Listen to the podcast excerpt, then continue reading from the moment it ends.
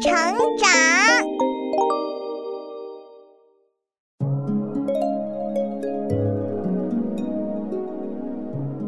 小朋友们，欢迎来到洪恩故事乐园。古时候的人们认为，勤劳的人总会有好报，还创作出了许多这样的神话传说。那么，究竟是不是这样呢？来听听这个有趣的故事吧。田螺姑娘。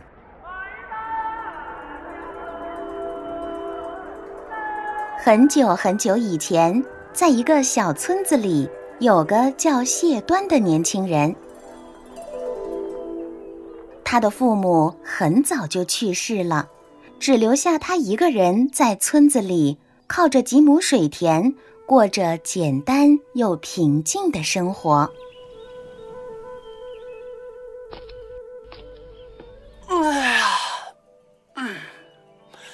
田里的农活总算干完了，不知不觉一天就过去了。啊，真累啊！嘿，那快回家休息吧。啊，回家也没法休息啊，还得挑水、烧火、做饭、洗衣服。哎，一个人过日子真是不容易。呃，要是有人能帮帮你，该多好啊！哪有那样的福气呢？哎呀，怎么了？嗯，我踩到什么东西了？圆溜溜、硬邦邦的。哈哈，原来是田螺。哇，好大呀！第一次看到这么大的田螺呢，真稀奇。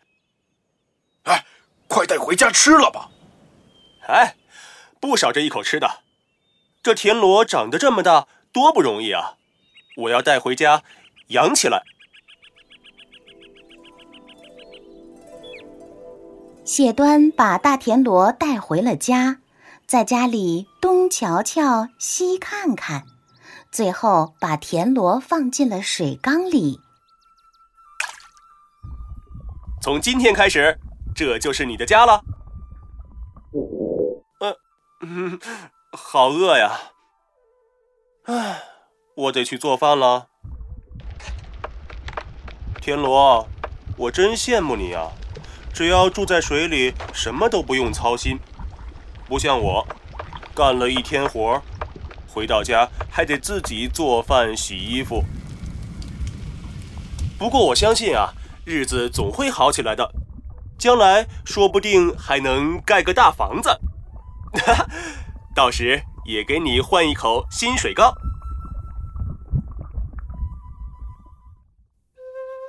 第二天，谢端和往常一样出门干活了。不用说，又忙到了太阳落山才回家。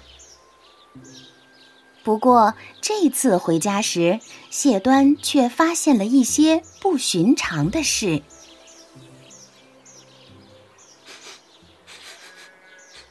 嗯，奇怪，怎么有饭菜的香味儿？嗯，真香啊，闻着就好吃。呀，香味儿是从我家飘出来的，这是怎么回事？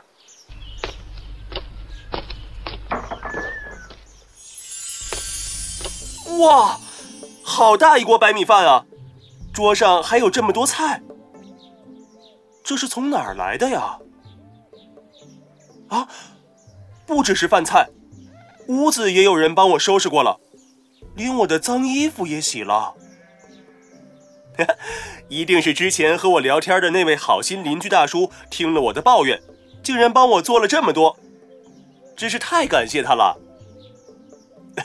嗯，我先吃饭，回头再好好谢谢他。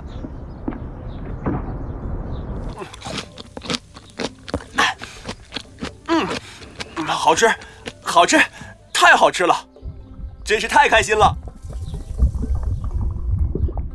谢端吃饱了饭，美美的睡了一觉。第二天一早，他换上干净的衣服，高高兴兴的去干活儿。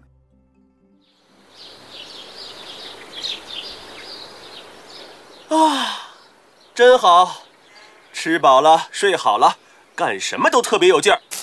嘿，小谢啊，今天看起来特别有精神呢。是你啊，大叔，真是太谢谢你了。谢我干什么？嗯，帮我做饭、洗衣、收拾房间啊。我哪有那些闲工夫呀？我的屋子还乱着呢。你问问别人吧。这样啊，那我问问大家吧。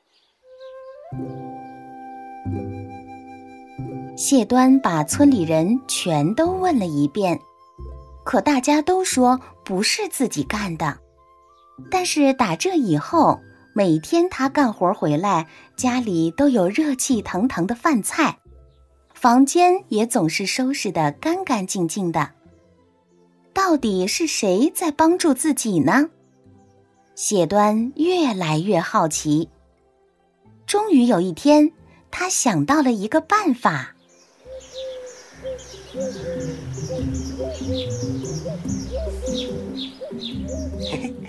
以前我都是傍晚才回家，今天我早点回来，来个突然袭击。看看到底是谁在帮我？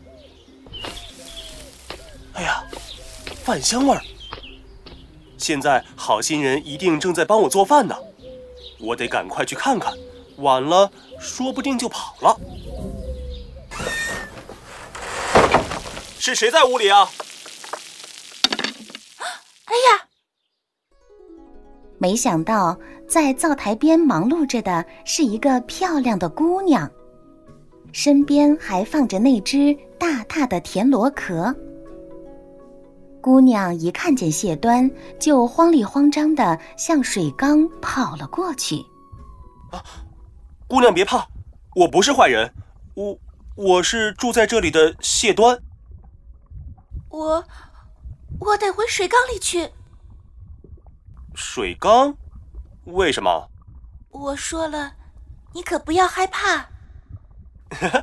你帮我洗衣、做饭、收拾屋子，我谢谢你还来不及，怎么会怕你呢？因为我不是人呀。什么？难道？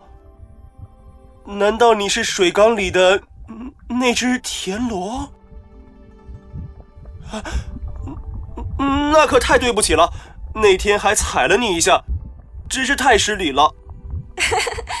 其实我原本也不是田螺，而是白水素女，是天上的神女。因为天帝知道你是个勤劳的好人，所以特意让我下凡来帮助你。原来是这样。可是，为什么你不直接来到我家，还要变成田螺呢？唉，神仙下凡。是不能让人看到原本的模样的。要是被凡人看见了，就不能再待下去了。本来我还想留在这里多帮助你一段时间，可惜，现在我只能回天上了。田螺姑娘，你要是走了，那我该怎么办啊？别担心，你留着这个螺壳。以后把收获的粮食放进这里，一定要记得啊！谢谢你，田螺姑娘。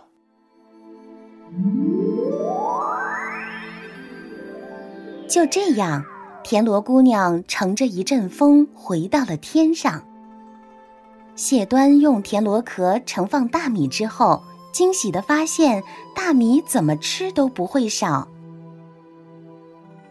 勤劳的谢端，日子越过越好。关于田螺姑娘的美好传说，也一代代的流传了下来。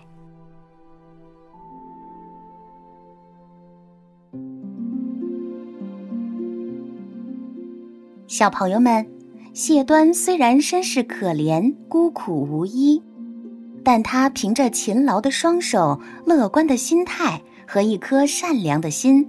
还是过上了美好的生活，以后我们也要像她一样，说不定也会遇上像田螺姑娘这样的美好奇迹呢。